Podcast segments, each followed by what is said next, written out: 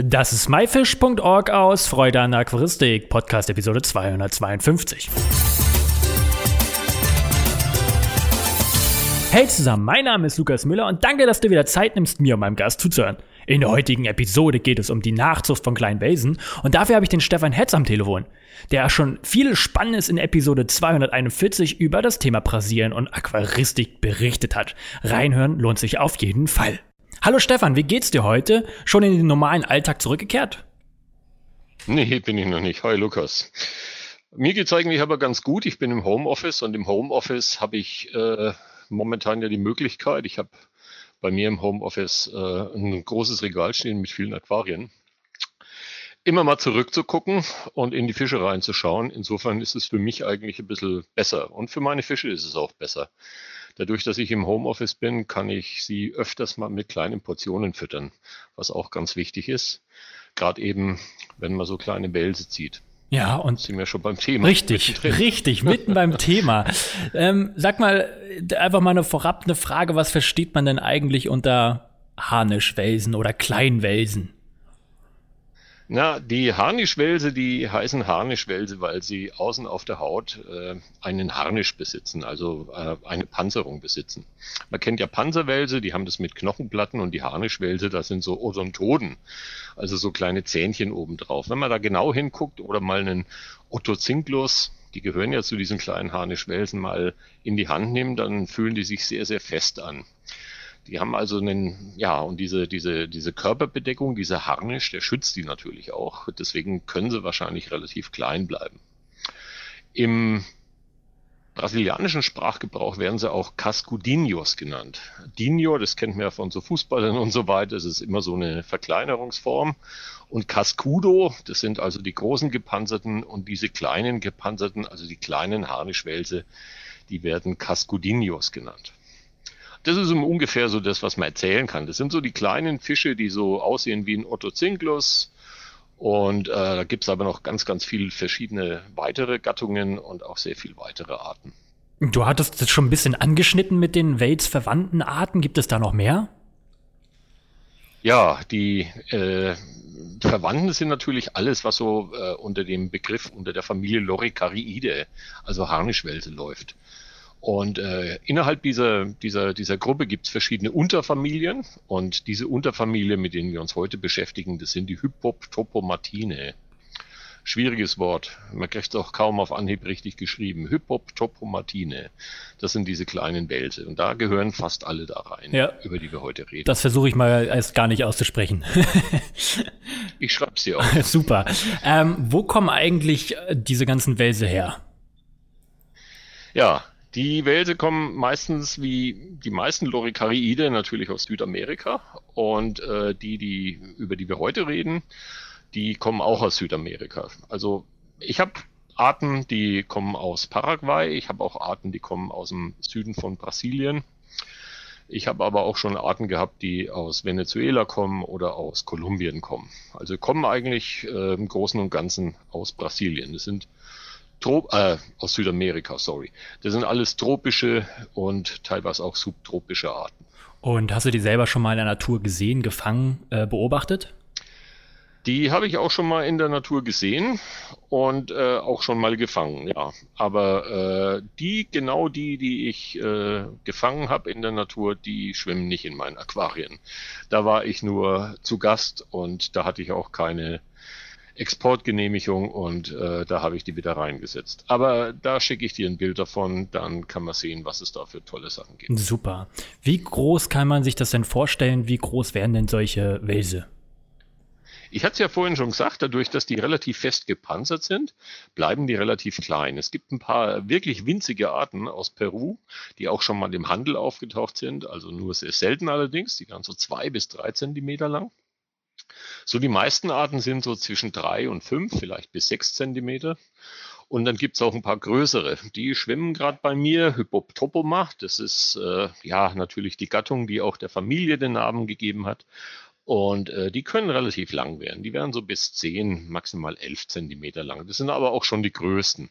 Und diese sehr großen sind sehr selten. Die meisten sind relativ klein. So äh, die allermeisten, würde man so sagen, so 4 bis 5 Zentimeter. Ja, das ist ja eine eine vernünftige kleine Größe. Ja. Wie, welche Verwendung hat man denn im Aquarium? Haben die jetzt irgendwelche Besonderheiten, wenn ich sie jetzt in mein Aquarium reinsetze? Ja, die haben schon Besonderheiten. Dadurch, dass die, dass die Tiere gerne raspeln und äh, auf Oberflächen rumfressen, äh, werden sie sehr oft als Algenfresser eingesetzt. Ja, es ist so eine, so ein bisschen eine schwierige Geschichte mit den Algenfressern. Also man muss natürlich äh, immer davon ausgehen, dass die Tiere, wenn sie die Algen gefressen haben, und das tun sie auch, äh, aber äh, dann muss man sie halt auch mit anderen Sachen füttern. Das heißt also so als Funktionsfische, wenn man Fisch da reinsetzt und sagt, so, du kriegst jetzt nichts zu fressen, bis wirklich jede kleinste Alge aus dem Becken draußen ist, also dafür taugen sie eigentlich nicht. Da muss man auf jeden Fall zufüttern. Und früher hat man halt wirklich gedacht, so alles, was aus Südamerika kommt, ein Raspelmaul hat, ist automatisch ein Algenfresser. Okay, krass. Das heißt, ich muss diese irgendwie gezielt füttern und wenn, wie fütter ich die denn am besten? Ja, man kann sie, man kann sie natürlich schon als Algenfresser einsetzen, aber ähm, äh, da gehen sie auch ran und äh, die halten das auch sauber, aber das würde ja nie reichen, äh, was so ein Aquarium produziert. Außerdem leben die auch gern gesellig, das heißt, da ist es nicht getan, damit wenn man einen oder zwei reinsetzt, sondern ich habe die besten Erfahrungen gemacht, wenn man fünf bis sechs Tiere reinsetzt. Äh, wenn man größere Aquarien hat, 80 Zentimeter Aquarien, Meter 20 Aquarien oder sowas, da auf jeden Fall 10, 20 Stück reinsetzen. Die fühlen sich auch in der Gesellschaft eigentlich äh, ganz wohl. Gezielt füttern hast du ja gerade schon angesprochen. Äh, das mache ich auch. Und äh, gerade wenn man die Tiere züchten will, und da kommen wir vielleicht später noch drauf, äh, dann ist es auch wichtig, dass man den Tieren was füttert, was sie nicht nur am Leben erhält, sondern was ihnen auch erlaubt, dass sie richtig viel Eier ansetzen. Manche von den, von den Tieren, die ich da habe, also ich habe auch so kleine Otto, äh, Otothyropsis, das ist auch so eine Gattung, die kommt aus Paraguay. Äh, da werden die Weibchen unglaublich dick, wenn die Eier ansetzen. Aber das schafft man nicht mit Algen, sondern da muss man auch wirklich gezielt zufüttern. Soll ich ein bisschen was erzählen, was ich denen so fütter? Sehr, sehr gerne. Ja. Oh, äh, da könnte man jetzt äh, mehrere Stunden drüber reden. Oha. Und da wird auch noch viel experimentiert. Äh, es gibt sehr gutes Futter, äh, das man in Tablettenform einsetzen kann. Da kann man die Tiere richtig gut füttern und da setzen die auch Laich an. Dann äh, kann man natürlich das Futter, was man, äh, was man so im Aquarium kriegt, jedes Granulatfutter und jedes äh, Flockenfutter und auch alle möglichen Tabletten einfach mal durch so einen Mixer jagen. Das ist auch immer das, was ich öfters mal mache. Also ich packe das alles zusammen, verschiedene Futtersorten mit pflanzlichem Anteil, mit eher tierischem Anteil und pack die in so einen großen Mixer rein und äh, äh, mix die so lang, bis es quasi alles staubfein ist. Und dann gebe ich immer mit dem Löffel ein bisschen was zu auf die Oberfläche, meistens abends, bevor das Licht ausgeht. Es sinkt dann ab und dann weiden die die ganze Nacht über äh, dieses Aquarium ab. Und da kann man sie gezielt füttern damit. Ja, und dann gibt's natürlich auch äh, so die verschiedenen Tricks, die auch die Garnelenleute schon kennen. Zum Beispiel so Brennnesselblätter mixen, äh, Nussbaumblätter verwenden. Ich habe auch schon Eichenblätter verwendet oder sowas, die lange Zeit im Wasser lagen. Dann habe ich bei mir draußen auf dem Balkon so einen großen Bottich, da schmeiße ich immer so ein paar so Stöcker rein. Äh, die veralgen dann und bringen viel Aufwuchs und äh, nach einer Woche gebe ich die ins Aquarium. Die sind dann auch innerhalb von einem Tag quasi abgefressen. Das ist so ein Leckerli für die. Ja, und dann kann man noch verschiedene Algen aus dem Reformhaus nehmen. Also es ist Wahnsinn. Also da muss man aber auch viel experimentieren, äh, wenn man sie eben äh, gezielt füttern will, dass man sie eben auch vermehren kann. Ich höre jetzt bei dir ganz viele verschiedene Futterarten heraus. Ist es denn wichtig, dass sie eine abwechslungsreiche Fütterung bekommen? Ja, also zum einen äh, ist die Mischung, die ich da mache, nie, nie die gleiche. Also da haben sie leichte Abwechslung. Äh, zum anderen, zum anderen äh, gebe ich halt mal mehr pflanzliche Sachen rein. Äh, mal, wenn ich sie züchten will, gebe ich mehr tierische Sachen rein, zum Beispiel auch kleine Artemia-Nauplien, die ich da ansetze, was gerade vielleicht im Hintergrund bei mir zu hören ist, wenn es ein bisschen blubbert. Das sind so Artemia-Ansätze. Und äh, ja, äh, das Abwechslungsreiche kommt dann eigentlich mit den verschiedenen Zutaten, die da drin sind. Das meiste Futter, das man füttert, was man im Handel kriegt, so Premium-Futter, das ist ja auch richtig toll. Äh, da kann man die Tiere richtig super gut ernähren. Man muss es halt manchmal ein bisschen klein mixen. Mhm, du hast es schon ein bisschen angesprochen, die Vermehrung. Ähm, das machst du ja auch wahrscheinlich, die Zucht. Was muss man da so beachten ja. und äh, wie funktioniert denn da überhaupt die Fortpflanzung? Oh, äh, ja, das ist äh, mit der Vermehrung ist es so ein Ding. Also mittlerweile kann ich auch einige Tiere gezielt züchten. Äh, man spricht ja nur von gezielter Zucht äh, oder von Zucht, wenn man, wenn man das einfach alles in der Hand hat. Vermehrung ist eher das, was so zufällig passiert. Aber äh, wie schon gesagt, das, äh, das geht eigentlich ganz gut. Wenn man, sie, äh, wenn man sie vermehren will, muss man natürlich erstmal dafür sorgen, dass sie, dass sie Eier ansetzen, dass sie Laich ansetzen. Und da spielt halt das Futter eine große Rolle. Und äh, weil der Dotter in den, in den Eiern meistens aus Proteinen besteht, ist es eben auch sinnvoll, ein proteinreiches Futter zu geben. Wenn es äh, die Tümpel hierher geben, dann fütter ich feine Zyklops im Frühjahr. Das ist eigentlich ein tolles Futter. Also Zyklops, Nauplien und äh, auch kleine Wasserflöhe, da gehen sie auch ran. Das wird, wenn es einige Leute denken, oh, ist doch ein Harnischwels, hat doch ein Saugmaul, aber die fressen auch äh, mit ihrem Saugmaul Lebendfutter. Das machen die. Und äh, was natürlich gut geht, ist immer Artemien. Also Artemien frisch ansetzen, füttern, füttern, füttern. Nach drei Tagen haben sie so viel Laichansatz, dass sie sich eigentlich vermehren. Das klingt ja jetzt gar nicht mal so kompliziert oder schwer. Ist die Nachzucht von solchen kleinen Wesen denn einfach? Ja, ein, so einfach, so einfach ist es schon, äh, aber das dauert halt auch lange Zeit, bis man es irgendwie raus hat, wie man es macht. Das machen auch äh, alle Leute, die ich kenne. Es gibt da so eine kleine Gruppe, auch in, in Facebook hat sich da zusammengefunden. Äh, die, äh, da macht es jeder irgendwie immer ein bisschen anders oder teilt dann auch mit. Du, ich habe mit der und der Art auf die und die Weise Erfolg gehabt. Das ist eigentlich der Vorteil und ich tausche mit denen auch dann die Fische aus, wenn es bei mir zu viel werden. Was noch, was noch wichtig ist, äh, äh, züchten geht nicht besonders gut in einem Gesellschaftsaquarium. Das muss man auch noch wissen. Also ich verwende da extra Zuchtaquarien. Das sind so kleine Becken, so 40er Becken bei den kleinen Arten, so 60er Becken bei den größeren Arten, äh, die ich ohne Bodengrund mit einem Mattenfilter einrichte. Und da kommt ganz, ganz, ganz viel Holz rein. Also alle möglichen Stöcker, die ich schon lange Zeit irgendwie äh, draußen auf dem Balkon in so einer Wasserwanne eingelagert habe, bis die alle schön bealgt sind und bis die alle Aufwuchs haben. Dann packe ich die alle zusammen und äh, dann sieht das Aquarium aus, als wenn jemand da irgendwo äh, Holz drin lagern würde. Ja, das ist vielleicht nicht unbedingt so ein äh, Aquascape, aber es ist halt auch was, äh, das der Natur relativ mhm. nahe kommt. Ne? Also wenn man unter Wasser guckt, in den Tropen, in dem Wurzelgeflecht, wo die alle drin sind, da sieht man kaum was. Und die Fische verstecken sich auch ganz gern. Und ich glaube, das spielt auch eine große Rolle. Dann achte ich darauf, dass eine gewisse Strömung drin ist. Ich habe da so Luftheber hinter dem Mattenfilter, die blubbern da ordentlich rum, sorgen auch für Strömung, sorgen auch für relativ hohe Sauerstoffkonzentration. Das klappt auch ganz gut.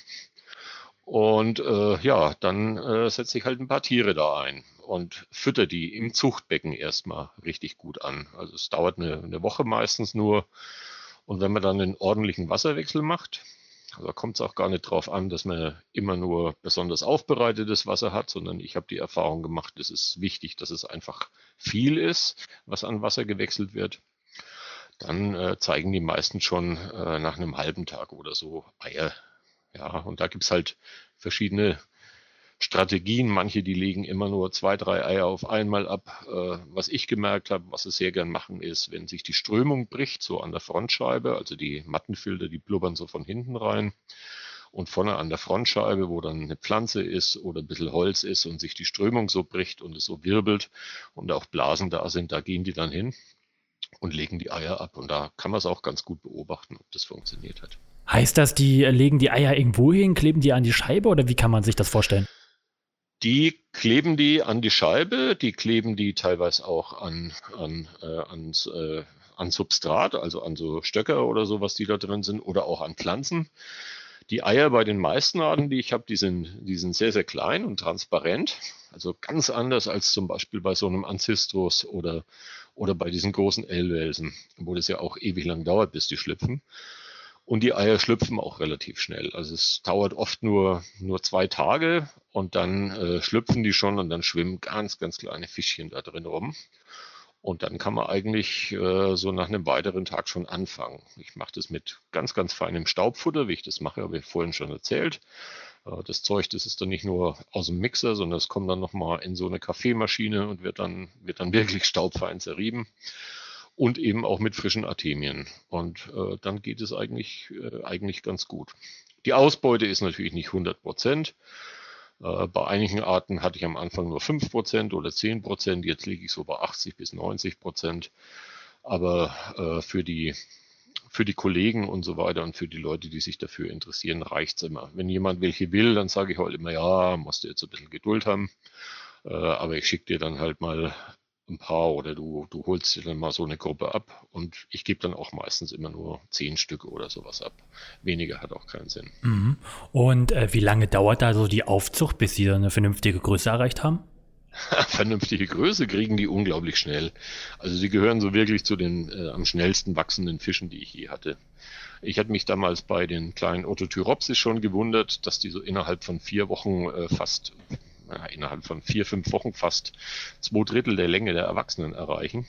Äh, aber ich habe auch hier Hypoptopoma, das ist Wahnsinn. Die, die wachsen am Tag fast ein oder zwei Millimeter. Das ist, das geht richtig ab. Krass, ja. Aber da muss man halt auch äh, alle, alle zwei, drei Stunden füttern. Ich habe das halt jetzt, äh, als ich im Homeoffice war, war es halt so, dass das witzigerweise auch gerade die Hypoptopoma äh, geleicht hatten. Die hat es letztes Jahr schon mal gemacht. Ich habe die auch mittlerweile schon fünf Jahre und da habe ich nur zwei Jungfische äh, hochbekommen.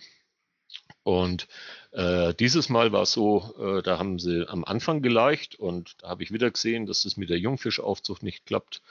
Und dann hatte ich mal ein paar so Kumpels über Facebook angeschrieben, habt ihr ein paar Ideen und so weiter. Und dann äh, war es tatsächlich so, also dass dann so die, die die verschiedenen Versuche aus den verschiedenen Ideen, äh, die, die, die die Kumpels da hatten, dazu geführt hatten, äh, dass ich dann äh, immerhin so 40, 50 Prozent groß gekriegt habe. Und jetzt habe ich so aus den verschiedenen Gelegen so um die 150 Stück rumschwimmen, die auch ganz groß sind und mittlerweile auf drei Aquarien schon verteilt sind. Und ich denke so in in, in einem Monat oder sowas würde ich jetzt auch die ersten abgeben. Ach, das klingt ja schon mal ähm, richtig gut. Ja. Sag mal, ähm, welche Wälse möchtest du eigentlich noch mal so züchten und welche hast du bereits gezüchtet? Oh, da, welche ich unbedingt mal züchten möchte. Ja. die, die, äh, die, die haben wir momentan überhaupt nicht im Handel. Aber äh, da kann man ja hoffen. Es gibt ja, gibt ja in Brasilien gab es ja lange Zeit so eine Negativliste. Ich weiß nicht, ob, äh, ob das der eine oder andere weiß. Das heißt, oder äh, es war oder eine Positivliste hieß es früher, ja klar. Äh, da standen nur eben die Arten drauf, die exportiert werden können. Und da standen auch nicht so viele, nicht so viele von diesen kleinen, für mich ganz interessanten Hypoptopomatinen Harnischwelsen drauf. Äh, die haben sich jetzt, glaube ich, so im Frühjahr äh, entschieden, das andersrum zu machen. Die haben ein, eine sehr, äh, sehr lange Liste erarbeitet von Tieren, die geschützt sind. Die kann man sich auch aus dem Internet runterziehen. Äh, ist ein bisschen schwierig zu lesen, ist Portugiesisch. Wenn man Latein hatte, kriegt man so halbwegs hin. Ansonsten muss man halt mit einem Übersetzer oder einem Übersetzungsprogramm arbeiten. Und jetzt ist es so, dass da stehen ganz viele Arten drin, die, die, äh, die geschützt sind. Äh, aber äh, da sind auch viele Arten dabei von den geschützten. Da denke ich mal, äh, da wird die deutsche Aquaristik nicht zugrunde gehen, weil die Tiere geschützt sind alles in allem, so aus einer wissenschaftlichen Sichtweise, muss ich sagen, das ist eine sehr vernünftige Liste, die da gemacht worden ist. Äh, dies soll jetzt auch irgendwann in den nächsten Wochen äh, so quasi gültig sein. Und da hoffe ich eben, dass da auch einige, einige Arten aus Südbrasilien wiederkommen. Da gab es mal vor, vor, vor 10 Jahren, vor 15 Jahren ganz, ganz viele Harnischwälse, die kaum einer kannte äh, im Handel. Und in den letzten zehn Jahren wurden zig Arten beschrieben, also so 20 Arten oder sowas neu beschrieben. Und äh, da hätte ich auch gern die eine oder andere mal nachgezogen. Aber die gab es halt nicht. Und wenn die jetzt mal äh, wieder, wieder kommen, hoffentlich, vielleicht als Beifang oder so, dann hoffe ich natürlich auch, dass ich welche züchten kann. Was ich gezüchtet hatte, waren verschiedene Ottocinklus-Arten. Drei oder vier Arten. Äh, dann äh, Parozinklus, Haroldoi, das ist so ein kleiner getupfter, da schicke ich dir auch mal Bilder davon. Der ist so schwarz mit so weißlich bis gelblichen Tupfen. Die waren mal vor, äh, 10, 15 Jahren sehr gefragt. Da haben sie auch viele Leute nachgezüchtet und meine habe ich jetzt so sieben Jahre oder sowas. Und wie es halt immer so ist mit so Moden, manchmal, ach, die züchte ich nicht, die hat ja der noch, der noch. Und wenn man dann nachfragt, hat sie keine mehr. Und äh, wir haben jetzt so ein paar Freunde von mir, Gruppen. Ich habe insgesamt an 10, 12 Aquarianer immer so eine Zuchtgruppe abgegeben und die züchten die auch fleißig nach. Dann äh, habe ich halt äh, Otothyropsis piribibui, den aus, aus Paraguay, so einen kleinen braunen Otto. Früher hießen die mal Ottocinglus negros. Unter dem Namen werden sie immer noch im, im Aquarienhandel verkauft teilweise. Äh, die züchte ich auch regelmäßig. Die haben auch Bekannte von mir mal direkt an dem Fluss, an dem Piribibui gefunden. Und auch heute wurde ich darauf hingewiesen, äh, dass die wohl auch noch an anderer Stelle vorkommen. Was mir auf jeden Fall nochmal auf meine Liste oben drauf steht, ist, ist dieser Ottocinglus kokama. Das ist so dieser Zebra-Otto, ein relativ großer, den würde ich noch gern mal züchten. Dann äh, gibt es noch so ganz kleine, schöne Arten, also äh, diesen Pseud, äh, äh Parodocynglus eplei und ein paar so Arten aus Peru. Das sind wirklich so ganz kleine Arten, so äh, dreifarbig, Scheckenmuster drauf mit so Glitzerpunkten die sind hübsch. Also äh, mit, mit den Eplei, da hatte ich schon mal längere Erfahrung, dass ich die halt lange gehalten habe und sie immerhin bei mir äh, nicht gestorben sind. Das ist ja auch manchmal schon mal eine Kunst, äh, die Tiere zu halten, wenn sie, wenn man nichts über die weiß. Und äh, hoffe ich natürlich, dass es da irgendwann mal klappt und wir mal äh, diese Tiere nachzüchten können. Boah, das ist ja schon eine ganz schöne Menge. Ähm, da hoffe ich natürlich für dich, dass du diese Arten auf jeden Fall bekommst. Wie ist es denn jetzt mal für den, für die, für die Zuhörer? Wo bekommen sie denn solche Arten her? Findet man die jetzt im Einzelhandel oder muss man da speziell an Züchter rangehen wie an dich? Naja, also im, im Einzelhandel, da, da kriegt man schon einige Arten. Da gibt's die, die, die Arten, die aus Kolumbien und also die Otto Trinklus-Arten, die aus Kolumbien und Venezuela kommen. Äh, das wird jetzt auch wieder losgehen. Also momentan äh, aufgrund dieser, dieser Einschränkungen des Flugverkehrs ist es halt auch so, dass die Exporteure äh, schlechte Möglichkeiten haben, Fische nach, nach Europa zu schicken. Aber das wird jetzt auch irgendwann wieder losgehen und dann, dann kann man mal ein paar so Otto Zinklus im, im Fachhandel kaufen. Und da gebe ich schon mal einen Tipp. wenn ihr die Tiere dort seht, nehmt gleich, nehmt gleich acht oder zehn Stück mit. Es hat immer keinen Sinn, da irgendwie anzufangen mit einem Pärchen oder mit vier oder mit fünf. Also so acht oder zehn Tiere, das ist eigentlich das Mindeste, was ich immer mitnehme. Bei manchen Arten, wenn die so irgendwo sind oder so, dann packe ich da auch gern mal 20 ein oder so. Ansonsten äh, muss man halt ein bisschen gucken. Äh, es gibt äh, innerhalb des BSSW, das ist so ein Arbeitskreis, Barbensalmler, Schmerlen, Welse. Da gibt es ein paar Leute, die die Welse züchten und unter den Welszüchtern gibt es auch ein paar Leute, die, die diese kleinen, äh, die, diese kleinen Welse nachziehen. Äh, da kann man einfach mal ausprobieren. Ansonsten werden sehr viele Arten immer mal im Fachhandel angeboten. Das kommt natürlich immer darauf an, wie die, äh, wie die Importe sind, was ich gerade schon angedeutet habe. Aber man kriegt auch manchmal im Fachhandel richtig tolle, seltene Arten, die auch richtig klasse stehen. Äh, dann manchmal kriegt man irgendwo mit, dass es in also ich wohne in Berlin und dann kriegt man mit, dass, was weiß ich, in Freiburg da irgendwelche Wälse in, in einem Laden drin sind. Da fahre ich natürlich nicht runter und kaufe mir die und äh, ich, äh, ich, ich lasse mir auch nicht schicken, aber das ist dann natürlich schon schade. Aber manchmal ist es ja so, dass dann einer aus Freiburg oder aus der Gegend da die, die Tiere dann nimmt und vielleicht züchtet er die auch nach. Ja, und nach ein, zwei Jahren hat man dann vielleicht auch mal die Möglichkeit, an die Tiere zu kommen. Ansonsten einfach, äh, einfach mal gucken. Also im Netz stehen ja auch verschiedene Sachen. Ich habe auf meiner Seite auch einen Zuchtbericht von Otothyropsis piribibui, also auf diese Native Fish Org Seite, die ich das letzte Mal schon äh, da mal kurz vorgestellt hatte. Ja, man muss einfach gucken. Also es ist nicht unbedingt, nicht alle Arten sind, sind so, so, so typische Wald- und Wiesenfische, die man zu jeder Zeit im Fachhandel bekommt, aber man kommt, bekommt im Fachhandel so Standardarten eigentlich relativ häufig und, und relativ regelmäßig. Und äh, wenn man die Augen offen hält, kriegt man auch im Fachhandel auch richtig, richtig coole Arten. Da muss man einfach halt immer mal gucken. Ja, das hilft uns auf jeden Fall weiter, weil du hast mich jetzt auf jeden Fall angeregt, das auch mal zu probieren mit der Nachzucht. Ähm, ja. Da werde ich mich auch mal im Handel umschauen. Stefan. Oder ja. ruf einfach mal an und wenn du in Berlin vorbeikommst. Genau, so machen wir dann das. kannst du ein paar einpacken. Perfekt. Ja. Stefan, hast du vielleicht noch irgendwas, was du unseren Zuhörern auf den Weg geben möchtest? Ja, also wenn ihr euch mit äh, diesen, diesen kleinen Otozinklus-Arten oder diesen kleinen Hypotopomatien Harnischwelsen beschäftigt, seht mal zu, die meisten Aquarianer, wahrscheinlich auch die Leute, die zuhören, die haben ja immer mal mehrere Aquarien. Der Trend geht ja da auch dazu, sich so ein Regal oder sowas hinzustellen, wie es bei mir ist. Äh, wenn ihr diese, diese Tiere nehmt, denkt dran, das ist nicht ein Funktionfisch, der, der, der da Algen fressen soll, sondern wie jedes Tier hat das Tier auch seine Ansprüche und äh, deshalb ist es auch wichtig, dass die Tiere gezielt zugefüttert werden. Und äh, wenn ihr ein Aquarium übrig habt, probiert es doch einfach mal, richtet es ein als, äh, als Zuchtaquarium. Ich schicke noch ein paar Bilder runter an Lukas, die kann er dann mit reinpacken und vielleicht hat er da eine oder andere Anregungen dann aus diesen Bildern, wie er sowas aufbaut. Und dann wünsche ich euch halt auch viel Erfolg.